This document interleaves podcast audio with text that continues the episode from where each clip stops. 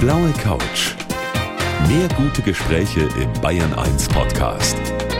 Und hier ist Gabi Fischer. Und mein Gast ist heute Abend der Mann, der die Berlinale so richtig groß gemacht hat mit all den Weltstars, die er hier zu uns nach Deutschland geholt hat. Herzlich willkommen, Dieter Koslik. Ja, guten Abend.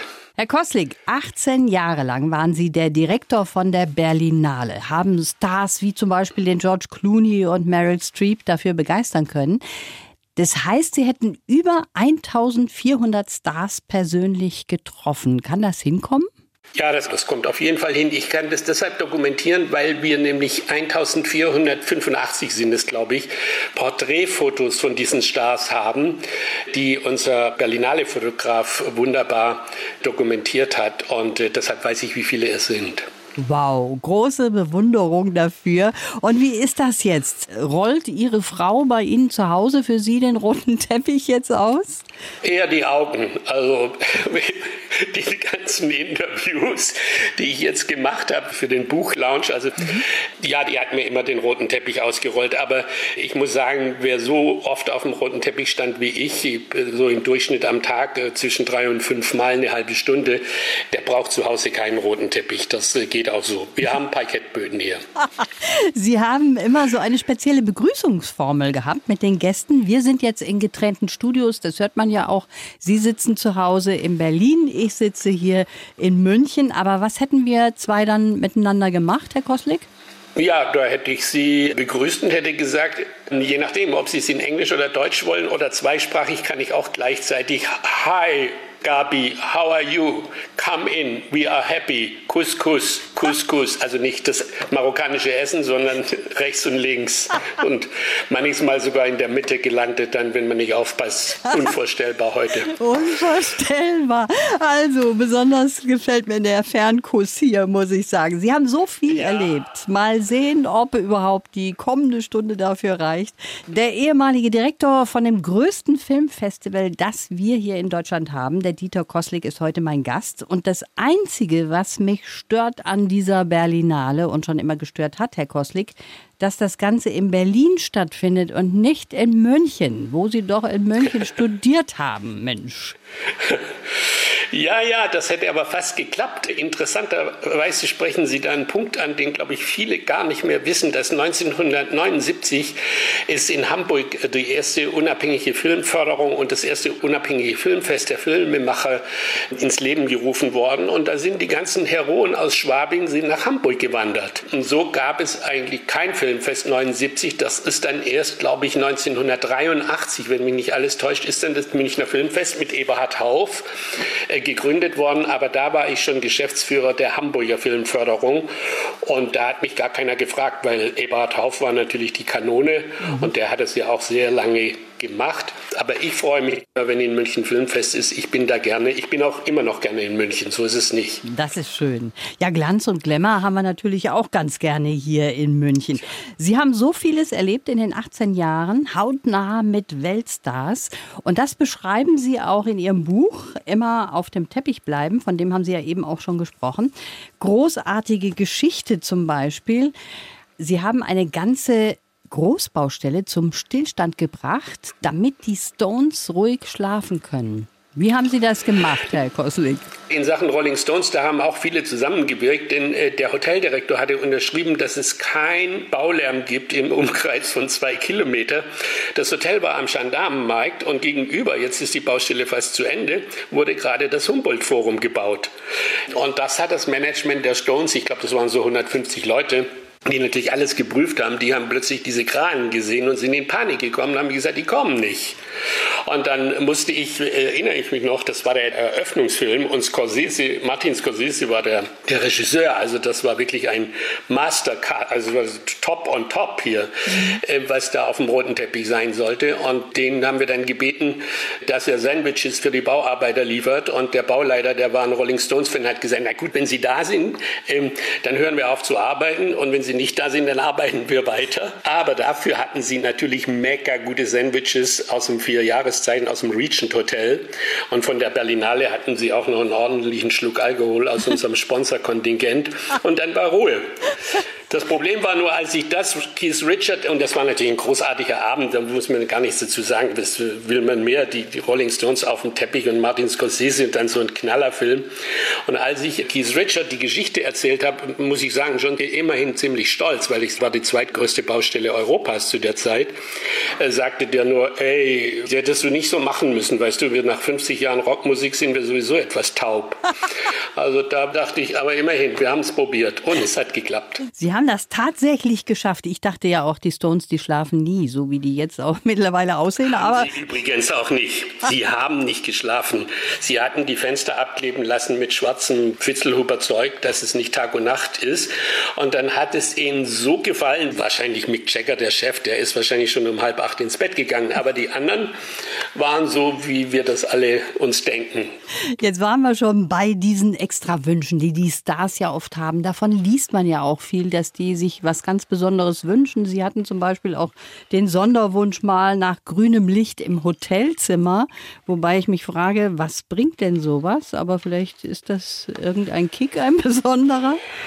Dieser Star, und ich werde ihn nicht nennen, weil wir ihn alle kennen, die wollte auch, dass die Äpfel, die auf dem Nachttisch standen oder auf dem kleinen Beistelltisch, die mussten auch grün sein. Alles war grün. Dann wäre auch die blaue Couch wahrscheinlich hätten wir noch umdekorieren müssen, damit sie sich da drauf gesetzt hätte. Warum nicht? Da haben Sie Ja, recht. Und da warum gibt es natürlich auch so Gastgeschenke, womit man diese Weltstars auch so ein bisschen bei Laune halten muss. Ne? Zum Beispiel der Gérard Depardieu, der hatte ja auch so einen speziellen Wunsch. Ja, kleine Geschenke erhalten die Freundschaft. Das kann ich wirklich schwören nach 18 Jahren. Und äh, ich habe immer geschaut, dass wir ihnen Geschenke machen und sehr, sehr individuelle Geschenke. Also Scorsese nochmal um eine Rolle, den habe ich einen uralten Jahrgang Rolling Stones geschenkt. Also das war ganz toll aus dem Antiquariat.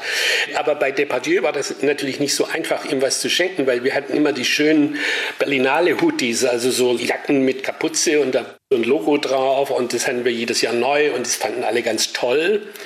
Und aber Depardieu, weiß ja jeder, ist ja auch Obelix ab und zu. Äh, diese Größe gibt's gar nicht. Die gibt's vielleicht bei der Bavaria, weil die haben ja Obelix damals, glaube ich, gedreht.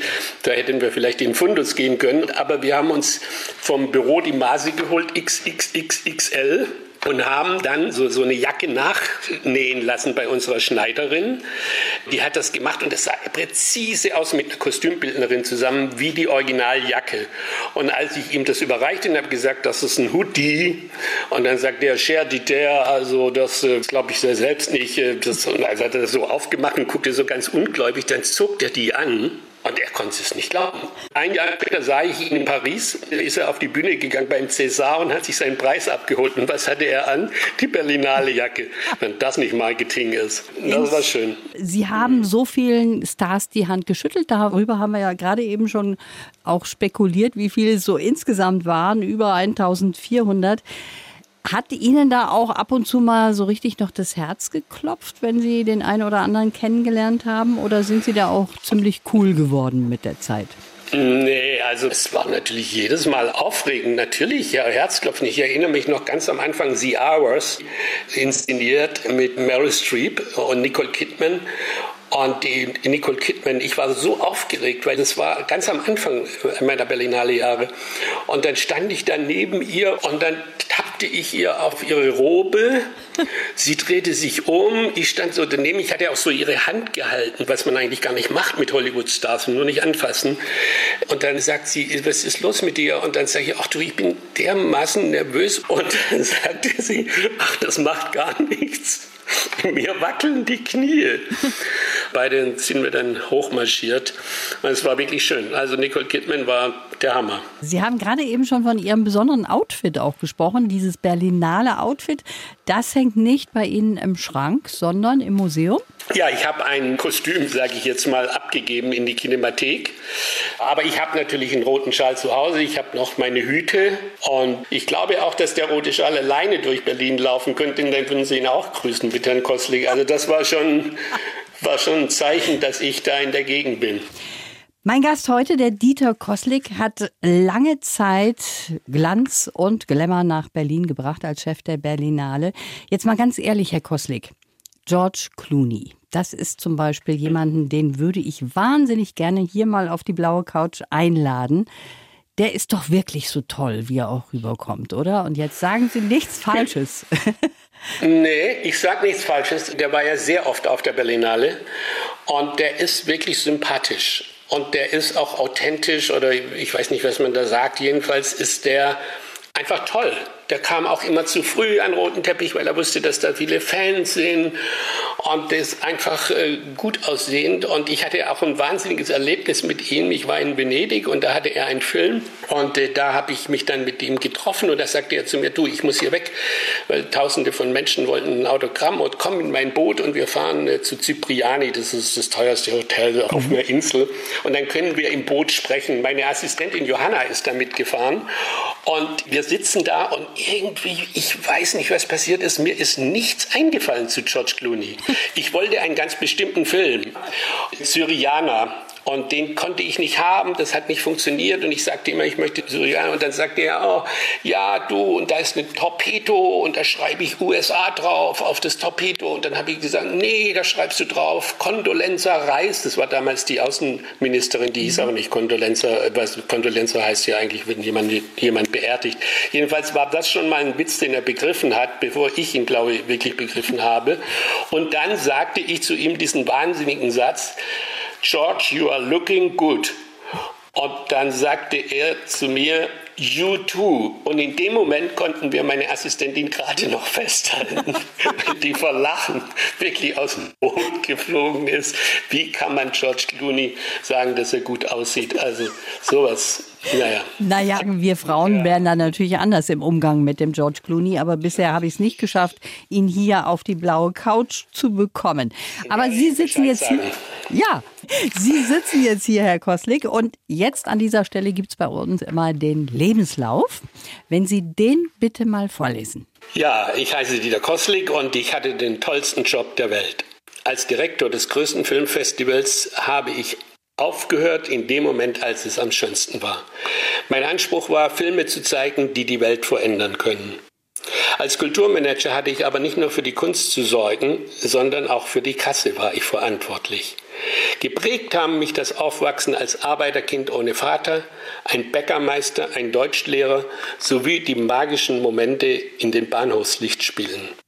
Das Schönste in 35 Jahren Filmbranche waren die Begegnungen mit den kreativen und den enthusiastischen Filmfans.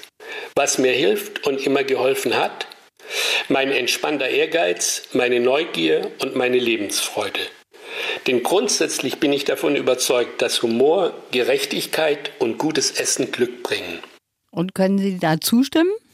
Da finde ich mich wieder. Da also vor allen Dingen im, ja, da finde ich mich vor allen Dingen im letzten Satz wieder. Also das ist auch mein Motto. Sie haben vorgelesen, Sie sind ohne Vater aufgewachsen. Und wenn Sie Ihre Kindheit in drei Worten zusammenfassen, dann sagen Sie, das war arm, alleine, selbstversunken. Das klingt nach einer schwierigen Kindheit. Ja, schwierig. Ich würde eher sagen nach einer einsamen Kindheit, weil äh, meine Mutter ist zur Arbeit gegangen morgens um 6 Uhr. Sie hat mich unten in der Bäckerei abgegeben. Das war ein Paradies. Das war ein Paradies der Gerüche. Es, das Feuer war an, das Brot wurde eingeschoben.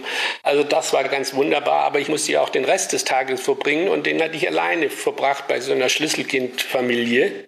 Und da war ich dann, also ich weiß noch, ich habe da immer mit meinem Kopfkissen gespielt. Ich habe oft geschlafen oder schlafen müssen. Und da habe ich mir immer so Serpentinen gebaut im Kopfkissen, mit dem Auto hin und her gefahren. Also das war nicht so der Hit, ja.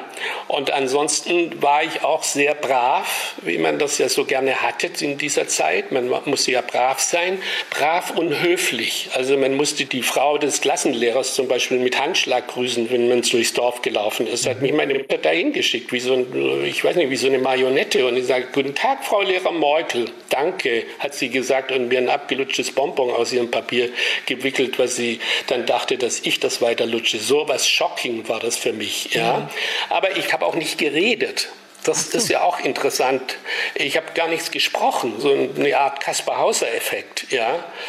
Und als ich dann im Gymnasium war und auch große Lernschwierigkeiten hatte, da habe ich mal einen ganz tollen Aufsatz geschrieben und den hat dann mein Lehrer gesagt, den hast du nie geschrieben, weil äh, ja, so gut kannst du überhaupt nicht schreiben und so weiter und so fort. Und da hat es mich gepackt, ja, und habe gedacht, den zeige ich es. Und dann habe ich auch angefangen zu reden. Sagen Sie bloß nicht und habe nie mehr aufgehört. Aber ich habe ziemlich viel geredet, das muss ich schon sagen.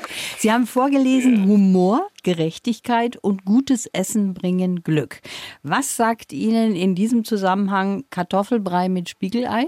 Das bringt auch Glück. Jedenfalls mir hat es Glück gebracht, weil immer, wenn ich gekränkelt habe, also wenn man ein bisschen krank wurde und nicht aus dem Bett wollte und so, dann hat meine Mutter mir dieses Essen gemacht mit Speckstippe damals noch. Ich war noch nicht Vegetarier.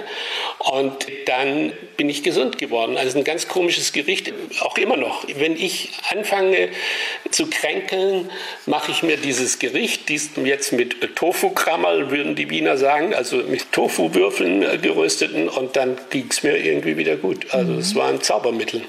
Herr Koslik, auf solchen Events wie der Berlinale, da darf natürlich gutes Essen nicht fehlen. Da sind Häppchen, da gibt es wahrscheinlich Champagner auch dazu. Jetzt sind Sie mittlerweile Vegetarier geworden. Das ist auch ein Statement von Ihnen gegen Massentierhaltung? Ja klar, aber das bin ich schon lange. Also ich bin schon seit 1996 Vegetarier und ich habe mich auch schon seit den 80er Jahren, den, im letzten Jahrhundert, äh, damit beschäftigt, äh, mit dieser ganzen Tierhaltung, mit, diesen, äh, mit dieser Wurst, wo ja fast kein Fleisch drin ist. Das hat mich, da musste ich immer lachen, wenn die dann sagten, ich bin Vegetarier, habe ich gesagt, wenn ihr wüsstet, was in der Wurst ist, dann wart ihr schon längst vor mir Vegetarier. Ja? Aber benutze selten dieses Wort, aber es wurde ja immer perverser, wenn man heute sieht, was mit den Tieren passiert passiert. Heute ist es ja ein Trend, nicht nur vegetarisch, sondern vegan. Und wir haben das aber dann bei der Berlinale eingeführt. Erstmal nicht vegetarisch, sondern erstmal war es mir wichtig, diesen schlechten Wein aufzuhören, dieses schlechte Buffet essen, wo alle reingegriffen haben, wie wenn sie nie mehr was gegessen hätten, ja, obwohl sie ja, es war ja alles umsonst, ja, obwohl sie ja jeden Abend in solche Buffets reingegriffen haben. Also ich fand das obszön und ich war mir ganz wichtig, dass es gutes Essen gibt, nicht teures, sondern einfaches gutes Essen und gute Weine. Also das war mir ganz wichtig bis zum Schluss. Stehen Sie auch selber gerne in der Küche? Kochen Sie gern zu Hause? Ja, mit meiner Frau und ich, wir kochen gerne. Äh, jeder zusammen, aber auch jeder alleine. Und das äh, ist ein wichtiges Element in unserer Familie, dass wir einmal am Tag, wenn es geht, aber es geht sehr oft, zusammen kochen. Übrigens jetzt in der Pandemiezeit äh, habe ich gehört, kochen ganz viele Leute. Also wenn es überhaupt was Gutes gibt bei dieser Seuche, ja, dann ist es vielleicht, dass die Leute nicht mehr nur Kochsendungen angucken und dabei eine Tiefkühlpizza auf den Knien essen und dann anschließend denken, sie hätten ein Dreigangmenü gegessen. Das ist ja so. Mhm. Sondern dass sie jetzt wieder auch selbst kochen. Und das ist so was Schönes, so was Entspannendes. Das ist wie Zen-Buddhismus. Also das ist so kreativ. Und das war mir ganz wichtig auf dem Filmfestival. Also es war für mich ein großes Anliegen. Herr Koslik, während Ihrer Zeit als Chef der Berlinale, da wurden so an die 8000 Filme gezeigt. Wie viel von diesen Filmen haben Sie selber gesehen? Ich hatte im Schnitt ungefähr zwischen 200 und 250 gesehen. Das hängt damit zusammen, dass wir ja 400 Filme pro Jahr gezeigt haben und ich natürlich nur ganz bestimmte gesehen habe, quasi in Anführungszeichen die roten Teppichfilme, wie wir sie genannt haben. Und deshalb waren das nicht so viele, aber das waren doch, das ist ganz schön anstrengend, äh, wenn man die anschaut, äh, weil nicht alle, um mal vorsichtig zu sagen, sind nicht alle gleich gut. Mhm. Ja. Und dann ist es doch sehr ermüdend, wenn Sie morgens um neun anfangen. Das haben wir mit einem Gremium. Also ich hatte Leute mit mir. Ich habe nicht, ich habe ab und zu mal alleine geguckt, aber meistens nicht. Ja. Und habe mit denen dann diskutiert und dann haben wir das äh, programmiert. Ja, das kommt so dahin. 18 Jahre, da kommt natürlich was zusammen. Sie sind für mich ein absoluter Fachmann und deshalb ein wunderbarer Kandidat, um ein paar Filmtipps auch für unsere Hörer zu geben. Ich werde jetzt mal so ein ein paar Kategorien raussuchen, ja, und werde sagen, was ist für Sie ein besonderer Film zum Lachen, zum Weinen, zum Essen. Und wenn Sie mir da bitte in drei Sätzen einen Film nennen, das wäre toll. Ich glaube auch, dass ich das mit Ihnen machen kann, weil Sie sind ja nun wirklich der beste Fachmann in ganz Deutschland, sage ich mal. Ja, gut, schauen wir mal, wie es geht, ja? Fangen wir mal an. Nennen Sie uns doch zunächst einmal einen Film zum Lachen. Also da gibt es für mich äh, Charlie Chaplin Modern Times, heißt moderne Zeiten. Das war die Zeit der Wirtschaftsdepression und der auch äh, der Industrialisierung. Und da ist Charlie Chaplin in seiner Rolle als Tramp, die Charlie Chaplin-Rolle, und versuchte als Maschinist über diese großen Räder in diese Maschinen reinzugehen. Und es ist so unglaublich. Es ist nicht nur ein sozialkritischer Film, der die Wirklichkeit der 30er Jahre schildert, sondern ein, wo man wirklich am Sessel sitzt und die Tränen fließen einem runter. Mhm. Ein Film zum Lachen, aber einer, so wie ich es immer mochte, auch zum Nachdenken, was da eigentlich passiert ist mit dem armen Mechaniker. Ja. Ein Film zum Weinen? Ja, da würde ich jetzt äh, fast denselben nehmen. Aber ähm, es gibt einen deutschen Film, den wir im Wettbewerb hatten, der hieß äh, 24 Stunden. Äh, äh, ein Erstlingsfilm übrigens äh, von Anne Zora Becherett mit Julia Jentsch und Björn Mädel. Zu der Zeit war der noch gar nicht so bekannt und das war ein Drama um eine Mutter mit einem ungeborenen kranken Kind und sie musste eine Entscheidung über Leben und Tod dieses Kindes zu treffen. Also ich weiß noch, der Film hat war ein großes Aufsehen erregt auf der Berlinale und ich habe wirklich, nicht nur ich, wir haben alle geweint. Ein Film zum Verlieben? Na, da gibt es mich einen Standardfilm. Es gibt, die meisten Filme sind ja zum Verlieben, ja. Aber es gibt einen Standardfilm, würde ich mal sagen, Romeo und Julia mit Gwyneth Paltrow und Joseph Fiennes. Also das war ein ganz, ganz großer Hit. Ein schöner kleiner Shakespeare-Film, der übrigens, äh, und das ist wirklich interessant in der Filmgeschichte, fast 300 Millionen Dollar eingespielt hat. Und den kann man immer wieder anschauen. Es ist natürlich die Romeo und Julia-Geschichte, äh, aber so schön und so gut gemacht und man lernt so viel über Shakespeare. Kann ich nur empfehlen, immer wieder gucken. Und zum Schluss ein Film für die Ewigkeit. Ha! Ja, da würde ich dann zwei auf die berühmte Insel mitnehmen. Das eine ist auf jeden Fall der Leopard von Visconti, aber natürlich auch der Film, der mich überhaupt letztendlich aufgeweckt hat, als ich elf Jahre alt war. Und das ist Ben Hur von William Wyler.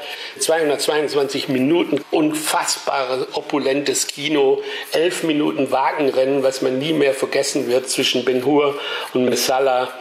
Ja, also das ist wirklich ein Film für die Ewigkeit. 50.000 Komparsen und übrigens ein Schweizer Star, den wir alle lieben, nämlich Lieselotte Pulver, war als Hauptdarstellerin eigentlich vorgesehen für diesen Film, aber Lieselotte Pulver hatte keine Zeit. Ich, ich, ich weiß nicht, was Lieselotte Pulver, die ist ja sehr witzig, ich habe sie auch noch kennengelernt, äh, was die dazu zu sagen hat, aber das war ein Ding, ja, dass die nicht bei Ben Hur mitgespielt hat. Ja, dann wird sie sie im Nachhinein noch geärgert haben. Gerade ist die digitale Berlinale für Fachpublikum und Presse gelaufen. Im Juni gibt es dann ein Sommer-Special Special für das breite Publikum. Dieter Koslik, Sie waren 18 Jahre der Direktor von der Berlinale. Corona hat ja nun wirklich alles verändert, mal abgesehen davon, dass ein Ende jetzt leider auch noch nicht in Sicht ist. Das Kino steckt natürlich jetzt in einer tiefen Krise.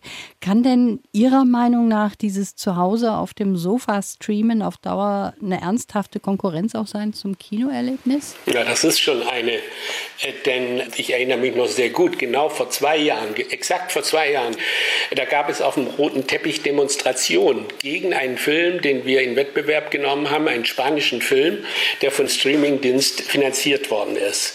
Äh, heute gucken jetzt alle Streaming. Natürlich, wie ein Brandbeschleuniger hat diese Pandemie etwas äh, beschleunigt, etwas verschärft, was sowieso gekommen wäre, aber nicht in dieser Geschwindigkeit, nämlich, äh, dass die Leute zu Hause Kinofilme gucken. Ich bin überzeugt, dass das Kino ein Comeback haben wird, ein großes, weil es fehlt uns jetzt nicht nur das Kino, die Musik, es fehlt uns die Galerien, die Ausstellung. Wir wollen Kultur haben. Sind, wir haben Lebensmittel, aber wir brauchen als Überlebensmittel brauchen wir Kultur. Aber es wird anders sein. Es wird alles anders sein. Das Kino und die Streamingdienste werden nebeneinander geschaut und wir müssen aufpassen, dass wir die Jugend gewinnen und dass wir sie nicht verlieren, denn die sitzen nicht nur da äh, vor ihren Bildschirmen und zocken äh, nach äh, Sneak Replikern, die sie dann teurer verkaufen können, sondern die gucken sich natürlich auch Filme an. Die lernen das auf diesem kleinen Bildschirm zu gucken. Und deshalb ist mein Vorschlag, dass die mindestens einmal in der Woche ins Kino müssen, also wirklich verpflichtet werden im Rahmen des Schulbetriebs, dass sie da reingehen, damit sie sehen, wie groß ein Kino ist, die Architektur, der Vorhang, die Leinwand und dass man vor allen Dingen es mit anderen gucken kann, dass man es teilen kann. Das, ist, äh, das kann man nicht zu Hause machen, auch wenn man mit zehn Leuten vor dem Fernseher guckt und sich einen Stream reinzieht. Also das wird parallel gehen und es wird alles viel grüner werden in Zukunft. Es wird nachhaltiger werden, weil auch die Kunst und die Kultur, und da gehört auch der Film und das Kino dazu, müssen was zur zukünftigen Klimaneutralität beitragen. Und ich, meine, ich glaube, dass wir das Kino wirklich äh, erhalten können, aber es muss sich, und da zitiere ich jetzt wieder äh, einen Satz aus diesem Leoparden, aus diesem Film Der Leopard von Visconti, es muss sich vieles, vieles verändern, damit es so bleibt, wie es ist. Mhm. Was denken Sie denn, wie in Zukunft so ein Filmfestival auch stattfinden wird? Also da gab es ja viel Nähe, viel Gebussel. Das wird wahrscheinlich auf Dauer auch gar nicht stattfinden, ne? Auf jeden Fall kann ich mir das gar nicht vorstellen. Im Rahmen dieser Buchkampagne gab es ja viele Fernsehreportagen, die auch die, die das gezeigt haben, wie das war auf dem roten Teppich. Und das ist wirklich unvorstellbar, äh, wenn man jetzt die Situation sich heute anschaut. Also da wird sich auch was verändern. Es werden sich auch die Reisen verändern die ganze Geschichte mit den Flugzeugen immer hin und her fliegen, das wird anders werden. Es wird auch die Präsentationsform anders werden. Also ich weiß nicht, es ist ja schön, dass es jetzt diese digitalen Festivals gibt, aber da fehlt natürlich das Publikum, da fehlt der Kontakt. Also da müssen noch viele Schritte getan werden, um eine völlig neuartige Form zu finden, wie man da jedenfalls die nächsten Jahre miteinander umgeht. Ich, ich mhm. weiß nicht, wie lange es dauern wird, dass wir wieder die Angst verlieren, uns zu küssen, sage ich mal so ganz profan. Äh, jedenfalls auf dem roten Teppich, meine ich. Und äh, da kann ich Ihnen nur sagen, Shah Rukh Khan, der größte Star der Welt, der ist übrigens noch größerer Star als George Clooney aus äh, Bollywood, der, der, der Hauptdarsteller von Bollywood, der hat mal bei uns äh, bei einem Seminar über Filmküssen wurde er gefragt, wie das denn eigentlich ist, dass ein Muslim darf ja gar nicht küssen im Kino. Ja, und da hat er den schönen Satz gesagt, ja, das ist bei ihm kein Problem, der hat eine so lange Nase, der kommt nie an die Lippen seiner Partnerin. Das fand ich jetzt fürs indische Kino, also wer das mal wieder guckt, die Bollywood-Filme, sollte mal genau hingucken, was Shah Rukh Khan so macht. Also sozusagen die Nase als Abstandshalter. So können wir das in Zukunft ja sehen. Also ich ist ja nicht 1,5 Meter lang, äh, also es wäre ja schon Pinocchio-mäßig. Ähm, aber sage ich mal, so einen kleinen Pinocchio äh, werden wir wahrscheinlich dazwischen schieben müssen. Mhm. Also es wird sich vieles ändern. Es geht mir tatsächlich auch schon so, dass ich bei bestimmten Filmen mir denke, wie umarmen die sich denn da und hängen ständig aneinander? Das ist ja komisch. Man hat schon innerlich das so festgemacht in sich, dass solche Sachen ein No-Go sind. Ne? Ja, also die Drehbücher werden ja auch umgeschrieben. Also meine Frau ist auch eine der Produzentinnen von Soko Wismar und die schreiben die ganzen Drehbücher um. Also das ist nicht Fernküssen, sondern die sind sich einfach fern. Die küssen ja. sich auch nicht. Ja. Also das sieht man auch. Also man sieht es, wenn sie es nicht machen. Also bei den alten Filmen, ja, fällt einem das auf. Und bei den neuen äh, denkt man auch schon, das ist normal, dass die immer alle so weit auseinanderstehen. Aber das ist harte Arbeit, diese Drehbücher jetzt alle auf die neue Situation umzustellen. Sagen Sie jetzt vielleicht sogar, das war gar kein schlechter Zeitpunkt aufzuhören als Direktor der Berliner Finale. Gut, dass ich das gar nicht alles jetzt noch so mitkriege. Ja, aber ich war ja 35 Jahre beim Film. Äh, da hat man die eine oder andere Herausforderung, nicht in dieser Dimension, aber schon große Herausforderungen bewältigen müssen und auch bewältigt. Nein, ich hätte das auch als äh, Herausforderung gesehen und was man da machen kann, ist, ist ja nicht so viel. Also ich drücke die Daumen, dass das jetzt funktioniert. Auf der einen Seite diese digitalen Festivals, die man zu Hause guckt äh, und dann ein Festival fürs Publikum. Also Hauptsache der Film behält seine Attraktivität und wir rutschen nicht irgendwo ganz anders hin. Also, das ist ein schönes Schlusswort. Nochmal immer auf dem Teppich bleiben, so heißt Ihr Buch. Da kann man Schönes nachlesen. Vor allen Dingen haben Sie auch ein paar Fotos noch da drin. Also, das ist wirklich interessant, darüber zu lesen. Herr Koslik, alles Gute Ihnen. Ja, ich danke Ihnen, Frau Fischer. Hat wirklich Spaß gemacht. Bis dann. Ich danke Ihnen. Viele Tschüss. Grüße. Tschüss. Blaue Couch. Der Bayern 1 Talk als Podcast. Natürlich auch im Radio. Montag bis Donnerstag ab 19 Uhr.